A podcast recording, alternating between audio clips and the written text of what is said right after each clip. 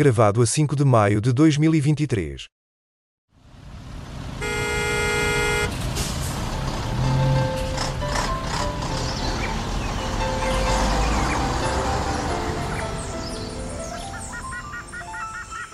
Triangulação do círculo. Oh, Dr. Max, não tenho que dar um direito de resposta? Não, eu não vou responder às vossas provocações de final de, de episódio, nem pensar. Uh, não vai então colocar o seu ouviu, bom nome. Daniel. Ele ouviu. Fiquei esclarecido. Eu sou é? sofisticado e com classe. Acabou o meu direito de resposta. Não, o teu pedido de direito de resposta. Exato, exatamente. Ai, vocês são, estão tão rígidas, sejam mais fluídas. Não, depois ninguém nos entende. É um problema que existe neste momento no, no português atual. É isso, é, digamos isso é assim. verdade. Ninguém se entende em lado nenhum. Meus queridos e queridas ouvintes, queridos, para chatear o Max, A mim não me chateias nada. tu já foste cancelada pela comunidade trans, portanto já. não é a mim que estás a chatear. Pelo menos não, é não, não foi nada. É- Não foi é nada. Não, nada. Toda a gente que lê os teus livros sabe muito bem Uhum, que tens personagens trans que Ah, foram por escritas causa- por ti. Pois é, está exatamente. bem. Pronto. Não entremos Maldosa. Maldosa. Sejam, pois, então, muito bem-vindos ao centésimo quinquagésimo sétimo episódio da Triangulação do Círculo. O meu nome é Miguel Agramonte e sou o provocador deste episódio. Ainda quem tivesse a provocar até agora seja eu. O meu nome é Max Pensador e estou a falar-vos de Faro. E aproveito para dizer que estou em Aveiro. Muito boa noite, portugueses. Foi pena. Eu sou o Daniel Rocha e estou em Londres. Ah! muito bem. Muito bem. Eu imagino, imagino porquê. Claro, já vamos saber. Meus queridos, nós muitas vezes eh, queixamos-nos de que, e às vezes andamos a lutar à procura de temas e depois as coisas parecem-nos demasiado repetitivas, mas esta semana foi muito cheia, não foi? Ela cheia foi, prov- exatamente, provavelmente do nada. Hum, Então a, a semana é tipo uma farofa? Uma farófia. Não, eh, isto foi apenas mais uma vichy-soise. Hum. Continuamos. Ai, hum. Com, constituni- com constitucionalistas. Eu já, eu já estou toda torta. Eu, Sinceramente, esta água aqui em Londres está aqui nada. Não, mas faz cheio de muita coisa também. Por exemplo, a Índia, que retirou a evolução de Darwin dos manuais escolares. São alguns apontamentos interessantes. A OMS, que declarou o fim da pandemia de Covid-19. Isto está a fazer-me lembrar a Gazeta dos Dias Úteis. Olha, Ah, exatamente. que boas Era memórias. dos dias úteis. Não, não, era, era The Corona Weekly Digest. Exato. Era o The. Corona, liga-me da Ah, tão Exatamente. belos tempos. Ah. Éramos tão inocentes. E já agora, no início da semana, o AS, não é? o Augusto Santos Silva, foi a Kiev. Parece que já foi há uma eternidade, mas foi a Kiev visitar Zelensky. O meu repto para vocês é o seguinte: numa frase muitíssimo curta, cada um de vocês diga-me de que é que serviu essa visita. Para se enganar no convite, porque aparentemente primeiro disse que convidou Zelensky e afinal tinha que convidar o presidente da Rada. Deve ter ido de entregar os quadros do artista Vils que ficaram em Portugal. Pelo menos levou o Bloco de Esquerda e o PSD e o PS. pronto. Foram todos em viagem às alterações climáticas. Se eu tivesse de dizer alguma coisa, diria nada. Não serviu de absolutamente nada. Mas a outra não vem, serviu para alguma coisa, a outra vem. Esta semana vamos ter uma coisa que não temos há algum tempo, que é um direito de antena a pedido do Dr. Max. Dr. Max, tem a palavra. Os programas de direito de antena são, nos termos da lei, da responsabilidade exclusiva das organizações intervenientes.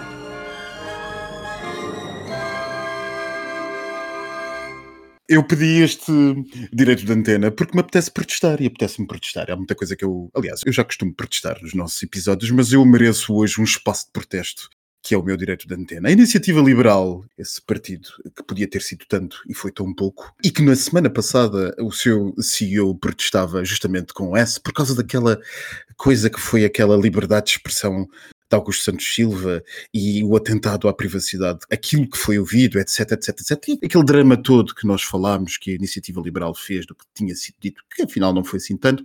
Pois bem, foi a Iniciativa Liberal que esta semana, pelas mãos do deputado Bernardo Blanco, resolveu pegar de si e levar youtubers ao Parlamento para, segundo a Iniciativa Liberal, enfim, com o objetivo de mostrar o Parlamento e o seu funcionamento a mais pessoas da sociedade que não acompanham a atualidade política, mas são seguidores dos criadores de conteúdos conhecidos no YouTube. Portanto, a iniciativa liberal, dando aso à sua estratégia de se tornar moderna e de procurar atrair novos apoiantes, resolveu chamar youtubers ao Parlamento. Pois bem, um desses youtubers, Tiago Paiva, teve direito a passear-se pelo Parlamento, acompanhado por justamente pelo deputado que eu disse, o deputado Bernardo Blanco, podendo sozinho visitar a Assembleia em si do Parlamento e fazer um vídeo como se estivesse a discursar à nação, sem que antes tivesse olhado para as ilustrações e para as peças de arte que criticadas por Joacim Catar Moreira e tivesse gozado como a antiga deputada daquela Assembleia da República, sendo acompanhada enquanto gozava, chamando de a gaga a essa deputada, sendo acompanhada por o deputado da Iniciativa Liberal. E depois, então, foram à Assembleia propriamente dita e aí o senhor Tiago Paiva resolveu fazer um vídeo no qual simula estar a discursar para o hemiciclo. Criador de conteúdos fala sobre variedíssimas coisas que têm a ver com as modificações da lei do alojamento local e, no fim, acaba pura e simplesmente dizendo para todo o púlpito, para todo o hemiciclo que estava vazio, Costa vai para o caralho, pura e simplesmente. Este vídeo já foi visto por quase 300 mil pessoas no YouTube e uh, nas outras redes sociais, no TikTok, no Instagram, em todo lado.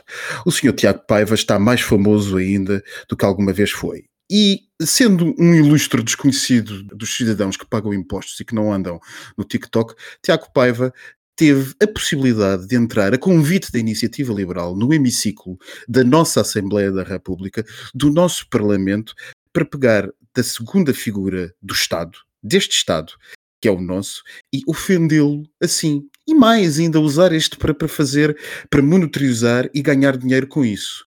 A Iniciativa Liberal mostra que no fundo, no fundo, não é assim tão diferente do Chega. Há uma linha que liga o Chega à iniciativa liberal. E essa linha é a linha do desdém pelas instituições democráticas e pela democracia. O Chega não quer saber das regras. A iniciativa liberal não quer propriamente saber dos princípios.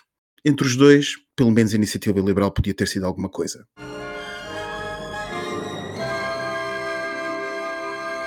Sabiam disto? Sim, infelizmente sabíamos. Infelizmente sabíamos, mas eu não me dei o trabalho de ver o vídeo. Sinceramente, já, enfim, sabia do conteúdo, mas não quis ver o vídeo. Tenho coisas mais importantes para fazer na vida. É uma tristeza. Dizes que há uma linha condutora, chamaste-lhe o desdém pelas instituições.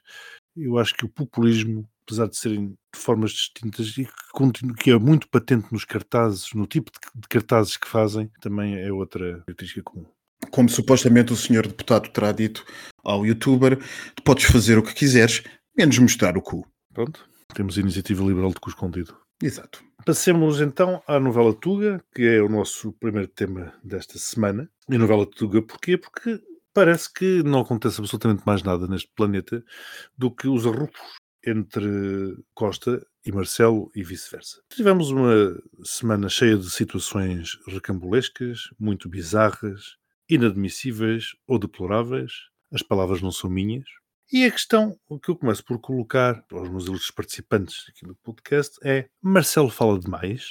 Costa teria demitido Galamba se Marcelo tivesse sido mais discreto? Ou, por outras palavras, se Marcelo não se tivesse antecipado e ter posto a boca no trombone e ter dito que o ministro deveria ser demitido? Antes de responder hum, aqui às questões do Miguel, estive a fazer um pequeno contexto para perceber como é que nós chegámos a esta telenovela, a este circo sem pipocas e realmente já desde 2022, desde a queda da ex-ministra da Saúde, Marta Temido, o governo de António Costa nunca mais teve paz e sossego. Eu lembro muito bem, na altura das eleições, em janeiro de 2022, Costa prometeu estabilidade, mas isto mais parece um clima de, de instabilidade e de desgoverno, como nós aqui já referimos muitas vezes. E parece-me que Costa perdeu aquele toque de Midas que tinha o grande político nacional. Parece que está assim um bocado desnorteado e estas conferências de imprensa, eu juro que eu fiquei com os olhos tortos e nem, nem sequer sabia o que acabei de dizer. Para quem adora política e jogos de intriga como nós, isto é um festim, isto é mesmo um banquete, mas para o cidadão comum, isto é um circo a pegar fogo contra o que os muitos extremistas afirmam que as instituições não servem a população, apenas servem os interesses das elites. E vimos muito bem nesta comissão de inquérito que as elites servem-se sempre do Estado. Eu aqui achei estes episódios que têm vindo a acontecer, não só este específico com Galamba e com o, o presidente, mas um verdadeiro terror, um nível de baixaria, quer de deputados, governantes, presidente, governo, ministros. Isto é um péssimo serviço que estão a prestar ao país e acusam muitas vezes a extrema-direita de minar estas mesmas instituições democráticas, mas é este governo e este presidente que estão a destruir a própria democracia. E nós estamos desde 25 de dezembro de 2022, há quase seis meses, a discutir este ninho de ratos que é a TAP, esta sujidade que nós temos vindo a verificar. A mim parece-me que o regime vai nu, não serve os cidadãos, não serve o país e eu sinceramente tenho medo do que é que ainda possa acontecer esta comissão de inquérito, que isto nunca, parece que nunca mais vai acabar. E volto aqui a dizer que o governo prometia paz social, estabilidade governativa e isto parece realmente o oposto. E vemos isso nas sondagens que têm saído. Não há nenhuma que dê o PS com a mesma força que tinha em janeiro de 2022. E, a meu ver, isto é realmente uma crise institucional. Primeiro, porque desde há muito tempo que o Presidente da República ultrapassou os deveres institucionais. Isto é, utilizando a sua voz nacional, passou a ser a oposição. E essa não é a função do Presidente, mas sim a função do Parlamento e nós sabemos muito bem as tendências presidencialistas de Marcelo e torna-se claro e cada vez mais claro, e com este discurso que tivemos esta semana, que a oposição mora no Palácio de Belém e é muito ao estilo de Mário Soares nos anos 90, a quando da oposição ao governo de Cavaco Silva. E até já havia muitos comentadores a fazerem, muitos analistas a fazerem comparação com o, o fim do cavaquismo e o atual contexto, apesar de haver grandes diferenças que este governo tomou posse há pouco mais de um ano.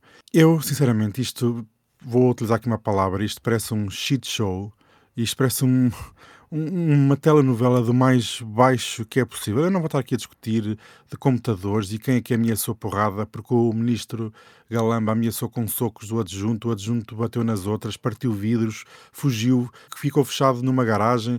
António Costa devia fazer uma remodelação total neste governo, um novo começo. É o meu lema novo desta semana, para tentar tirar este país desta crise que paira sobre todos nós. Muitas vezes vemos esta propaganda do governo e do PS de um, de um mapa cor-de-rosa, mas ninguém se pode iludir que existe uma crise e a crise paira por cima de todos nós, por isso temos que unir forças para chegar a algum lado.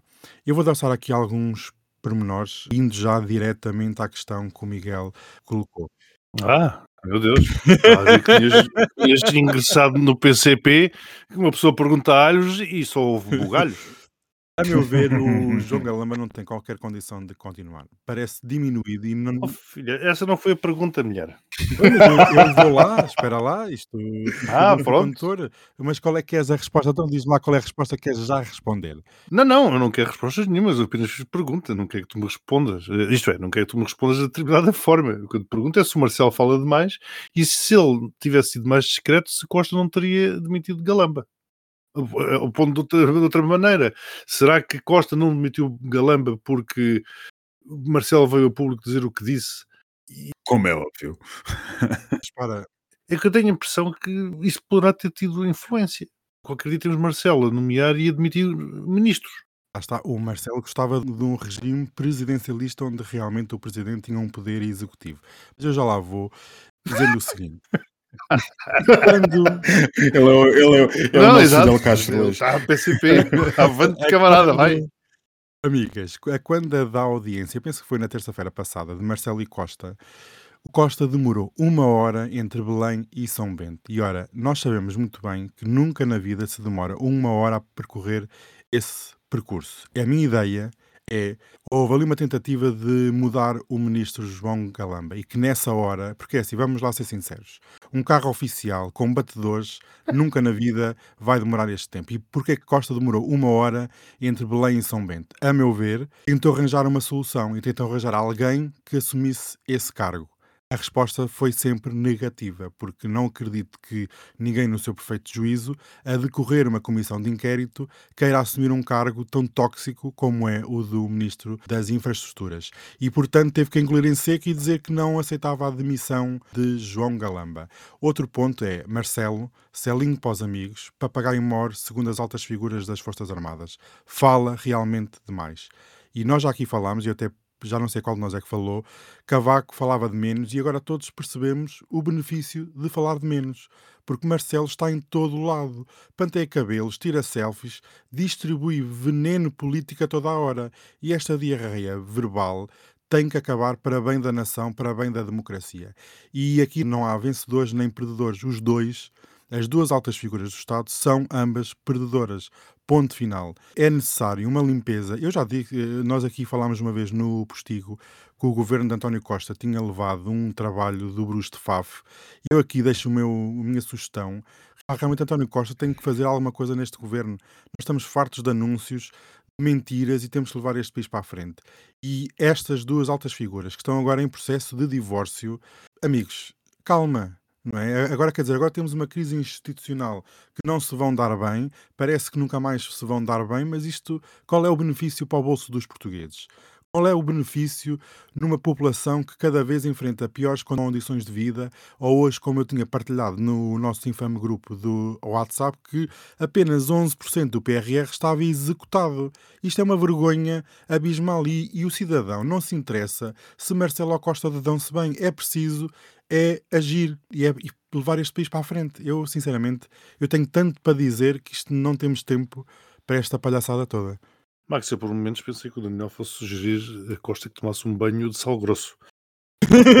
Olha, ir lá para Israel, como você esteve na passagem de ano, e ir lá para o Mar Moto fazer uma limpeza espiritual, porque realmente, o que é que se passa neste governo? Costa realmente está com os olhos no país ou está com os olhos na Europa? Costa está de, de malas aviadas ou não está? Não atendeu o telefone ao João Galamba no sábado ou na quinta-feira à noite, estava a conduzir. Ah pá, é, desculpa, isto, é, isto é a desculpa mais desfarrapada que existe à face da Terra. Max, vamos lá cortar isto, senão ele hoje está com Já percebi que tu concordas que Marcelo, se fosse um pouquinho mais discreto, pelo menos, calhar as coisas teriam eu gosto de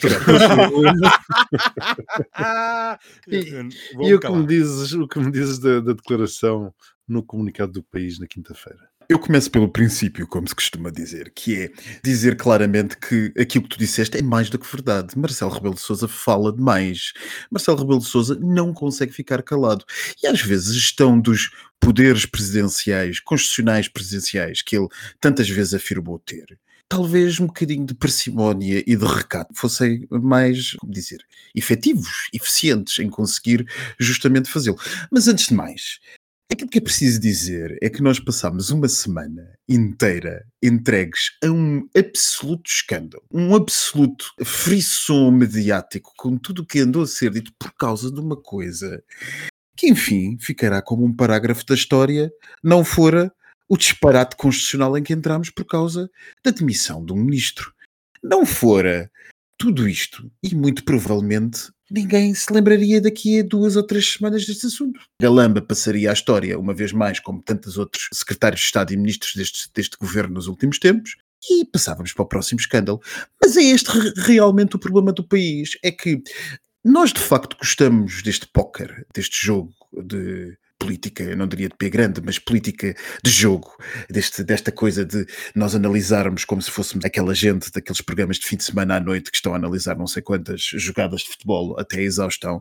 Nós, se calhar, até gostamos disto, mas na verdade isto só tem piada se de facto for para conseguir o que é suposto em democracia, que é melhorar a condição de vida das pessoas e, de facto, tratar dos problemas que as pessoas têm. Nós estamos num contexto de crise profunda, enfim, não é uma crise generalizada, também não quero dramatizar, mas uma crise que está a ter profundos efeitos na qualidade de vida dos nossos cidadãos, que é esta crise inflacionista e de custo de vida em geral, que está a ter, enfim, nós estamos a ver os níveis de pobreza a disparar no país. Os portugueses estão sedentos por soluções para o problema, desde logo para começar na habitação, mas há uma sensação generalizada que há as coisas não funcionam, pura e simplesmente. E essa sensação generalizada de que as coisas não funcionam, meus amigos, essa sensação, em bom rigor, não é culpa só do PS. Esta sensação é culpa de todo um poder que é inconsequente e incapaz, mas que tem uma, uma oposição identicamente inconsequente incapaz. E, portanto, o que o Sr. Presidente da República e o Sr. Primeiro-Ministro andaram a fazer esta semana foi entreter-nos com as suas jogadas palacianas.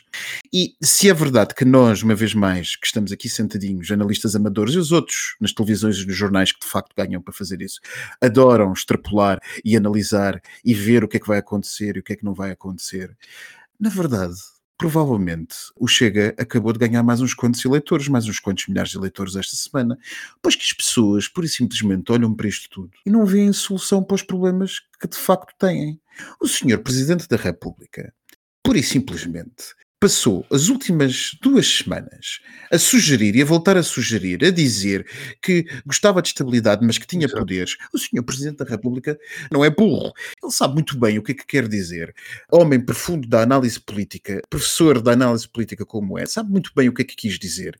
Isto que passou as semanas a dizer. O Presidente da República, de facto, encostou o Primeiro-Ministro no que toca ao taticismo, à jogada de póquer, encostou a uma parede. E, portanto, quando se encosta alguém politicamente a uma parede, naturalmente que vamos buscar a jogada política para responder a isso. E, portanto, o que nós vimos foi uma jogada de tato político, de Costa, para responder ao taticismo político Marcelo Rebelo de Sousa. Todos nós percebemos isso. E todos nós percebemos que o tal discurso, ainda à pergunta que tu me fizeste, que o tal discurso que foi tanto elogiado na imprensa como isto e aquilo e aquilo outro, espremido, espremido, espremido, espremido, mas espremido, espremido. O que passou foi pura e simplesmente uma ameaça para todos nós, pois que aquilo que causou a situação em que nós estamos, que foi Marcelo falar demais e estar demasiado presente, é aquilo que Marcelo ameaça ir fazer, falar demais exatamente. e dar a sua opinião sobre tudo o que acha dever dar a sua opinião. É como dizia o jornalista Constância Cunha no seu Twitter, é difícil imaginar o que é que vai ser Marcelo a partir de agora. Quer dizer, nem de madrugada vamos ter descanso. Exatamente, eu ia pegar por aí. Porque ele diz que quer ficar ou quer ser mais vigilante e mais interventivo. O que é que é isso? O Sr. Presidente da República tem todo o direito a ter uma opinião política, mas de uma vez por todas, não compete ao Presidente da República, seja ele qual for, arrogar-se o direito de dirigir o Poder Executivo. Não tem, por muito que seja insuportável ver o nível de incompetência deste governo. Porque é, às vezes é, às vezes não, muitas vezes ultimamente. Ainda mais quando tem em seu apoio uma Assembleia da República onde tem maioria absoluta.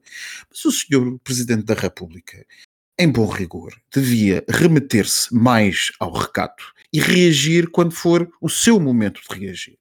Aquilo que Marcelo Rebelo Sousa faz ao não conseguir sair do espaço público e ao não dar espaço ao espaço público para produzir outras realidades mediáticas que não aquilo que o senhor Presidente da República diz, levou a mais uma semana perdida e um absoluto drama. Isto para já não falar do tom que eu, ao contrário da generalidade das pessoas, não achei nada positivo. De tom de professor a falar a um país inteiro sobre o que é que deve ser ou deve, deixa de ser esta nomeação ou não, o que é que se deve ser em política, o que é que... Por amor de Deus, senhor Presidente, não são essas as suas funções. As suas funções é demitir o governo se acha que há instabilidade institucional. Mas um aspecto que era muito falado e discutido era se ele iria dissolver a Assembleia da República ou demitir o governo. E o que eu pergunto é: isso seriam eh, alternativas credíveis? Quer dizer, vamos imaginar que se avançava por uma situação dessas, no meio, como vocês os dois disseram, de uma crise profunda que todos nós atravessamos, de uma guerra que se desenrola sem fio à vista. E com consequências que não sabemos onde é que podemos estar daqui a um mês, em termos económicos e em termos uh, Exatamente, geopolíticos. com é? PRRs para serem executados, passámos a viver durante não sei quantos meses com duodécimos, por causa do Orçamento de Estado que deixaria de estar em vigor, etc, etc, etc. Isso realmente poderia estar em cima da mesa, uma situação dessas? Aquilo que é uma possibilidade constitucional não é necessariamente uma possibilidade política. E o Sr. Presidente tem, de facto, ao seu dispor, possibilidades constitucionais.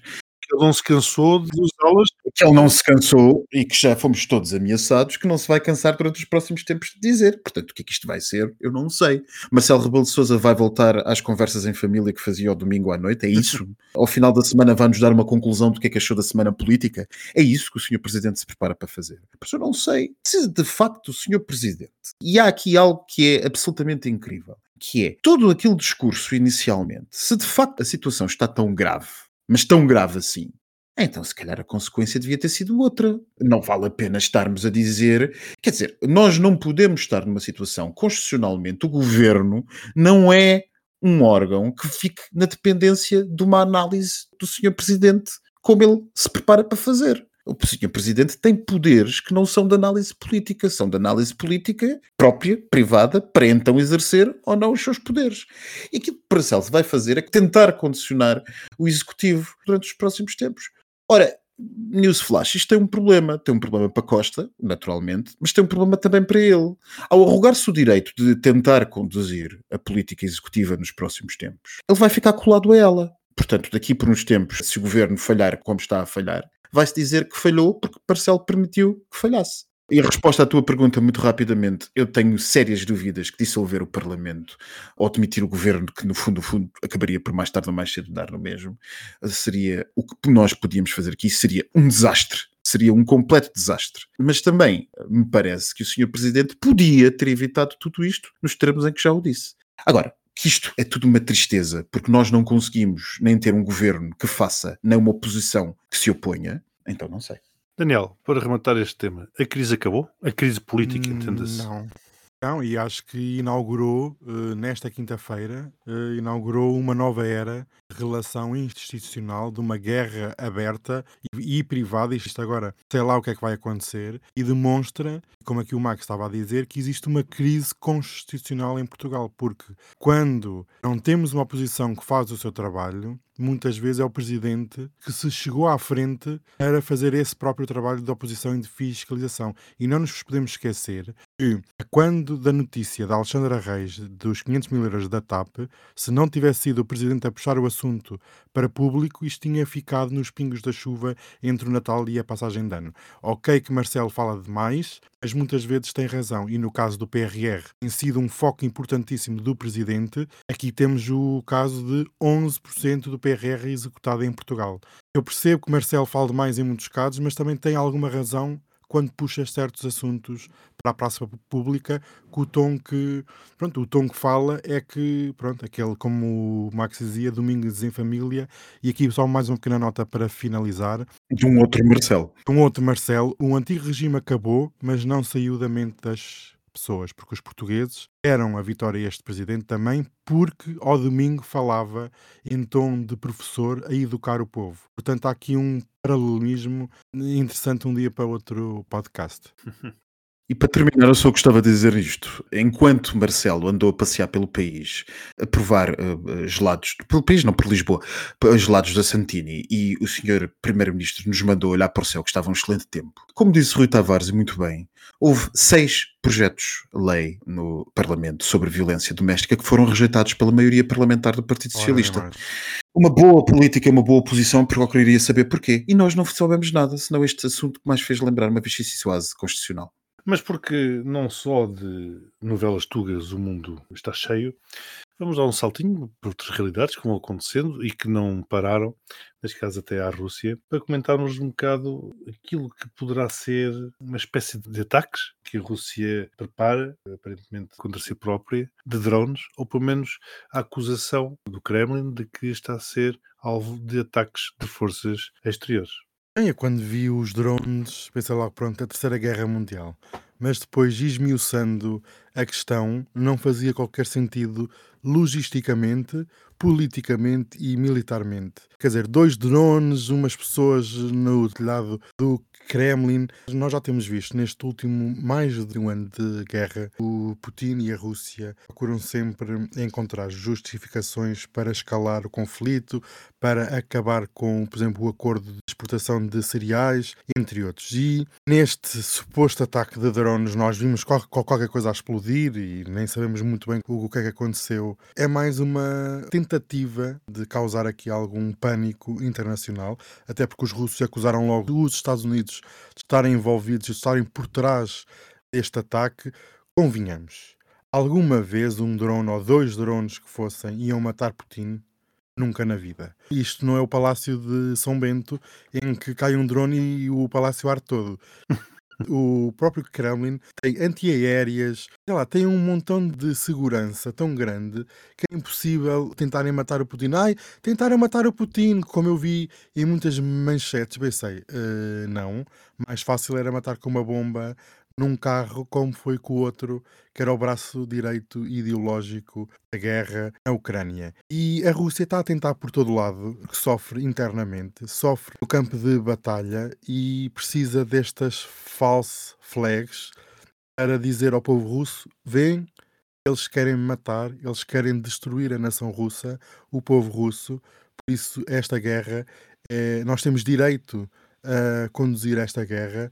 Sabe aquele ditado que tantas vezes a criança grita ao lobo, quando ela apareceu ninguém acreditou. E vai haver um dia, sinceramente, que eu acredito que haja uma tentativa real de assassinato de Putin e na altura, não sei, veremos, mas isto realmente cheira tudo muito a esturro. Esta semana, uma vez mais, no que toca ao conflito ucraniano e esta pré-agenda de conflito global em que nós estamos todos desde 24 de fevereiro de 2022, esteve mais este desenvolvimento absolutamente fantástico, aquilo quase que pareceu um filme de ficção científica. Nós olhamos para o Kremlin e olhamos para aquilo, fez lembrar aqueles filmes americanos em que acontece sempre qualquer coisa à Casa Branca e se destrói qualquer coisa, de repente vimos fogo a descer sobre o Kremlin. Eu devo dizer o mesmo que já disse aqui algumas vezes sobre coisas que acontecem nesta guerra e neste conflito, que é, nós temos de encarar tudo com um saudável ceticismo. Eu lembro-me para isto o caso do Nord Stream. O caso do Nord Stream, quando aconteceu, todos nós assumimos, e eu continuo a achar que, enfim, naquilo que vale a minha opinião, que aquilo teve dentro da Rússia. Estamos a falar, porque não tenho estado muito atento, da sabotagem.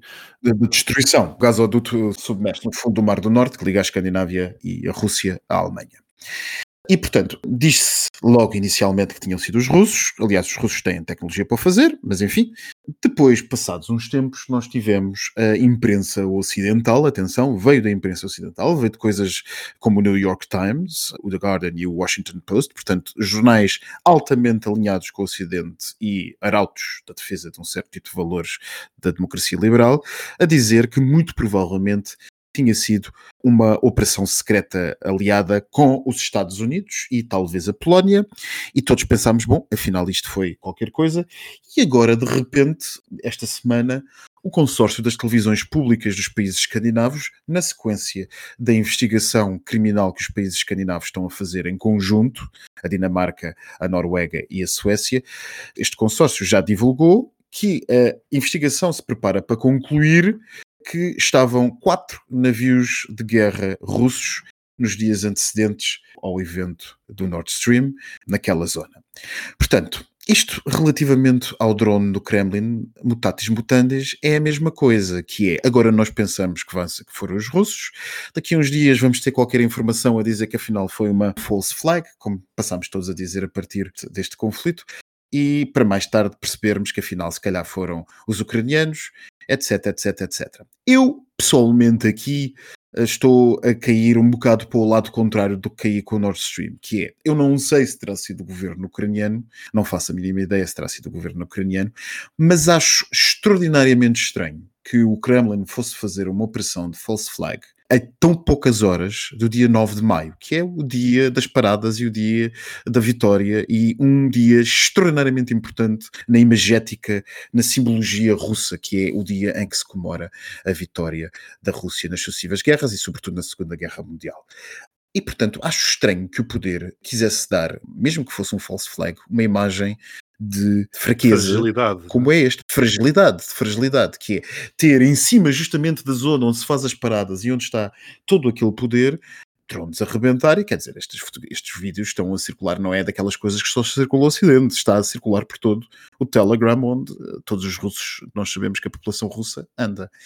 Portanto, há qualquer coisa a passar-se muito estranha. O facto de Zelensky ter sido tão rápido a recusá-lo talvez nos mostre que o governo ucraniano não tem nada a ver com isso, porque tudo o que foi acontecendo com ataques de drones até ao momento, e foram muitos já, largas dezenas dentro da Rússia, o governo ucraniano nunca os negou, só escolheu não se pronunciar, e desta feita Zelensky resolveu negá-lo categoricamente e imediatamente com uma rapidez absolutamente incrível. Portanto, há qualquer coisa a passar-se que poderá andar na linha de, enfim, eh, grupos de apoio aos ucranianos, grupos patriotas ou, nacionalistas, ou, enfim, eh, por simplesmente apostados na defesa da Ucrânia dentro da Rússia. Afinal de contas, um drone destes são poucos milhares de euros, nada que uma associaçãozinha não consiga fazer. Ou até algum poder oposicionista dentro da Rússia que queira lançar a confusão. O que é certo é que um grau de, como digo, saudável ceticismo é altamente aconselhável nesta situação. Passemos então para o nosso tema LGBT, o último tema deste nosso episódio, que tem a ver com as declarações que Erdogan fez há uns dias, onde Erdogan, candidato à presidência da Turquia, onde afirmou que as pessoas LGBT não vão despontar neste país. Isto é a mesma citação daquilo que ele afirmou. E isto faz-me lembrar um pouco aquela estratégia escatológica eh, daquelas pessoas que fazem shows de stand-up humorísticos, em que eles, eh, em função da falta de apoio da assistência, vão descendo o nível das piadas, até chegar mesmo à parte escatológica. Não vos parece que Erdogan tem vindo a descer também um pouco todo o nível do seu discurso e agora, à semelhança do que tem vindo a acontecer com muitos outros líderes, chega à população LGBT, porque realmente isso é quase o último reduto e que geralmente funciona sempre? A situação do presidente turco não está nada animadora. Antes do recente terremoto que abalou a região, a vitória parecia garantida. Após o terremoto e a falta de resposta, a, a corrupção que as pessoas começaram a perceber, por exemplo, na construção das casas, na corrupção na ajuda, levou que o presidente turco tivesse o seu cargo ou a sua posição ameaçada. Olha que antes do terremoto, Daniel, desculpa, ele já não tinha assim grandes números nas sondagens. Mas estava mais garantido do que é agora. As últimas Ah, sondagens que eu, que eu vi, estava ali taco a taco e havia duas ou três que já davam o líder da oposição como ganhador das eleições. E penso que foi na semana passada, o presidente turco apresentou uma grande vitória por uma operação especial ter morto o líder do Estado Islâmico na Síria. Lá está, a puxar aqueles nacionalistas e a puxar um bocadinho das questões de segurança e agora as questões religiosas e de bons costumes. Pronto, claro, é um dos discos pedidos em qualquer líder que se vê afrontado e a perder o cargo. É pronto, lá vão os LGBTs, não é? Pronto, é sempre carne para canhão e não acredito que seja esta tentativa desesperada de tentar ganhar. Não me parece que este tema dos LGBTs que vá mudar a agulha da população. Penso que mais de 20 anos de poder, a população turca está farta, está saturada e acredito que haja aqui uma esperança, não é nada garantido, mas haja aqui uma esperança que possa vir um novo líder. Também acredito que muito perto das eleições, as eleições acho que são dia 14 de maio, se não estou em erro, o presidente turco vai tentar fazer tudo para ganhar as eleições. E há aqui alguma tentativa, nós sabemos bem que os turcos são especialistas em golpes e contragolpes, em fechar pessoas em hotéis e obrigá-las a certas eh, atitudes. Tudo é possível até dia 14. Se ele vir que o seu cargo está ameaçado, já nem vai lá com os LGBTs, faz algo muito mais agressivo. Mas isto tudo é triste, tudo isto. Era como nós estávamos a dizer nesta telenovela portuguesa. O mundo anda triste, anda estranho e pronto. É o que temos, amigos. A utilização dos LGBT é um- uma, uma receita que funciona sempre, sobretudo quando estamos perante este tipo de políticos. Funciona sempre porque o ódio, como nos explicou uma vez mais Ana Arendt, que eu já aqui tantas vezes usei neste nosso podcast, como nos explicou Ana Arendt, a individualização do outro e, sobretudo, torná-lo um monstro que ameaça coletivamente é sempre uma forma de juntar poder, congregando esse medo à nossa volta. Portanto, é isso que Erdogan quer fazer. Mas na verdade, na verdade, na verdade, o poder de Erdogan está bastante, bastante atingido mesmo e em perigo. E portanto ele vai se tornar, ele sim, um monstro perigoso nos próximos tempos. E eu vou seguir com muita atenção o que se passar dia 14 de maio. Porque o que se passar dia 14 de maio vai ter uma influência gigante, não apenas dentro da Turquia, mas também cá fora. Comecem só por pensar naquilo que acontece no- na guerra entre a Ucrânia e a Exatamente. Rússia. Bom, por falarmos em monstros perigosos, vamos dar um saltinho até ao postigo. O postigo de Daniel. Olha, a Mesta também agora juntou-se ao Max. agora estão os dois contra mim. Porquê? Só dizem mal. Um monstro. Ah, então, pois, eh, este postigo está cada vez mais pequeno e sem qualidade. Olha, para mim é um gin tónico, por favor. Ah, é um gin tónico. Uhum. Um Sauvignon Blanc neozelandês ou sul-africano. Olha, é assim, eu só tenho aqui produtos nacionais porque nós só ajudamos. Eu sou nacionalista, populista e só ajudo o país. Portanto, estamos em crise, precisa de ajuda. Vai um vinho do Porto das caves do Porto, Já não é é claro. Eu acho que desde que conheço este país que eu sou história que estamos em crise. Portanto, dava que estiveres mais. Ah, mais Realmente, agora vendo bem, já desde o Marquês de Pombal, não é? Já desde. Eu diria mesmo 1143, mas pronto. Ah, eu vou, olha, eu vou chamar uns amigos nacionalistas para tirem darem consigo tomarem um vinho do Porto. Você precisa. Serve-lhe um whisky de Sacavém. Hoje à noite vou-se tempo. Não é, mas eu tenho um de alcobaça. Uma receita antiga das freiras do convento. Não é propriamente o japonês que eu estava à espera, mas também. Não, não, é amassado com os pés. Um whisky. Portanto, tem ali um travozinho e é com pés com calos. Portanto, Ai que não. Bem, bem, tu ias falar de, de qualquer coisa relativamente a. olha, por falar em vinho do Porto, vocês não sei se Ah. sabiam que por causa da sua majestade, o rei Carlos III, da coroação, não é? O que é que vai acontecer? Está a acontecer, aconteceu. A marca Taylor's, sabem qual é, não é? No Sim, Porto, muito sim. famosa, fundada em 1692, que eu sei estas datas, Uhum. ofereceu um vinho engarrafado e especial para a coroação. Uh, Vocês Nada sabiam? mal. Nada mal. Nada o azeite mal, veio de é. Israel e o vinho vem de Portugal. Acho aqui uma coisa bastante interessante, não é? Há aqui, há aqui uma ligação muito interessante. Mas vocês estão entusiasmadas?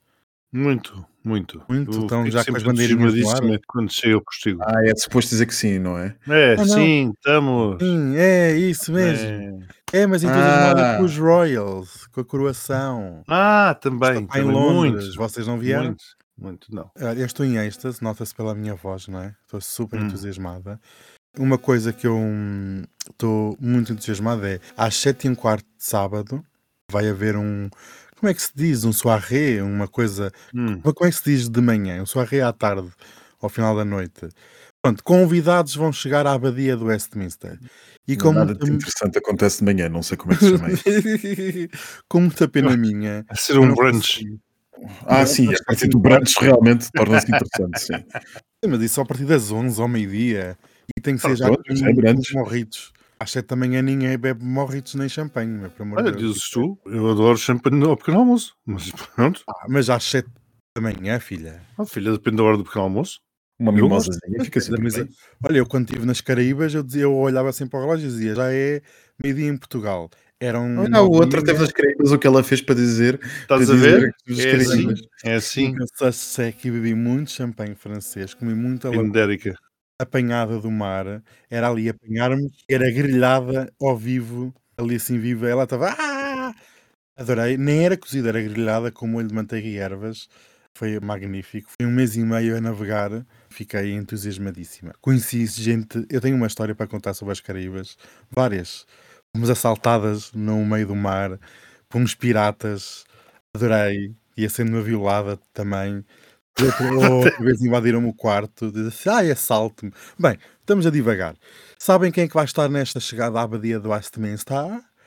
Vai estar um dos grandes vultos da política internacional. Vou tentar tirar uma selfie. E quem é? Quem é? Marcelo Rebelo de Sousa. Marcelo está em Londres e eu queria uma selfiezinha e perguntar pela famosa sopa do Vichy Soase. Diga, você serviu na audiência ao Costa uma Vichy Soase? O que é que serviu? Uma Santos Corato? Eu gostava muito de saber. eh, Eu não vejo Marcelo em Portugal, vejo Marcelo no estrangeiro. Sou uma groupie. and Sempre que ele vai para o estrangeiro eu vou atrás. Adorava tirar uma selfie. Quando o senhor Presidente, se nos ouve, estou aqui para uma selfie. Tenho as vossas canequinhas aqui prontas para levar eh, para Portugal com a Ai, do. Carlos III. Eu faço coleção. Para pôr na cristaleira. Na cristaleira, exatamente, tenho uma cristaleira na sala, de canto, vermelha, com muito antiga, já do século XIX. Dizem que é inglesa, eu não percebo. Tenho canequinhas da Isabel, tenho canequinhas do casamento do Haroldo, do Guilherme com a outra. Tenho que do casamento do Carlos com a Camila, que agora vai ser rainha. Nunca pensei na vida. Quem diria? Nem ela. Nem ela. Vocês lembram-se daquela história? Foi nos anos 90, ou o que é que foi? Que eles fazerem um sex phone. Pela primeira vez, um rei e uma rainha. O Max não sabe. Nunca ouviu? Hum, Não, não. Ai, ó não. Max, tu nunca ouviste o, o áudio do Carlos e da Camila a fazerem sex phone nos anos 90? Não. Ai meu Deus, tens que ir ver. Eu devo-me sentir. eh, Não, mas tenho a certeza que isso vai aparecer no rap no final deste episódio. foi famosíssimo e foi um tabloide inglês na altura, estava. Não, não era escutas, mas foi qualquer coisa que foram apanhadas as conversas ou através de rádio, não percebo muito bem. Eu achei entusiasmante. E por falar em escutas, vocês não sei se sabem, mas o Carlos é uma pessoa horrível. Ai, É a última notícia. Não Pronto. temos mais tempo. pois não. É para dizer que vocês sabem que o Guilherme e o Haroldo tiveram durante mais de 10 anos um processo em tribunal contra os tabloides ingleses por escutas e por outras façanhas pouco dignas de uma democracia. Não é só lá que a dem- democracia está ameaçada.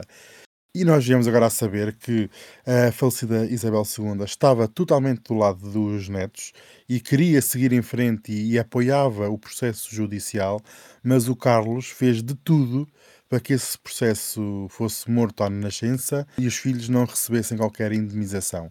E realmente há aqui uma tentativa do Carlos, é uma pessoa mesquinha, sem espinha dorsal. Não sei como é que vai ser rei e espero que isto acabe tudo muito em breve, porque Vai ser um rei fluido. Eu tenho a impressão que já contaste esta história aqui no postigo, mas pronto. Muitos Qual beijinhos história? para toda a gente. Esta que acabaste de contar e dos Não, não, que eu só soube isto esta, esta semana. Pronto, não sei porquê. vou- É o outro a ofender no postigo. É é dizer que eu sou mentirosa. Ah, Olha, ela- olha não, não é mentirosa, é esque- Atira-lhe já esquecida. com uma garrafa e vira este esquecida, postigo um banzeva. Ai, mas sim. Anestésica, Não, olha, não conto. Eu já vos contei da esclerosada. Já vos Ela está contei. esclerosada. Beijinhos, Já vos contei. Estou esclerosado. Você... Beijinhos, eu ainda nem, Beijinho. nem contei a história da minha varanda de 6 mil euros.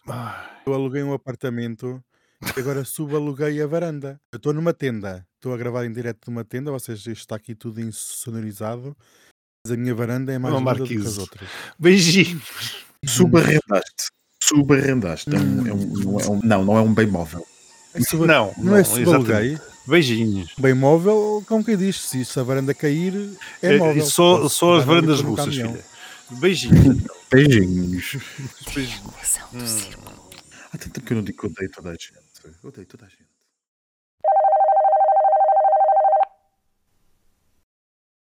He was a bit anxious, actually. Was he?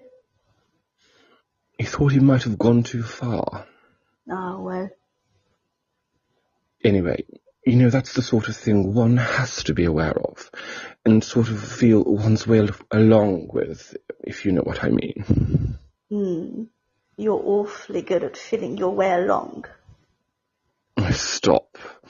I want to feel my way along you, all over you, and up and down, and in and out. Oh, Charles. Particularly in and out. Oh, that's just what I need at the moment. Is it? I knew it would revive me. I can't bear a Sunday night without you. Oh God. It's like that program, Start the Week. I can't start the week without you. I fill up your tank. Yes, you do. Then you can cope. Then I'm all right. What about me? The trouble is I need you several times a week. Mm, so do I. I need you all week, all the time. Oh God, I'd just live inside your trousers or something. It would be much easier. Oh, what are you going to do? Turn into a pair of knickers? Oh, you're you're going to come back as a pair of knickers? oh God forbid. A Tampax. Just my luck.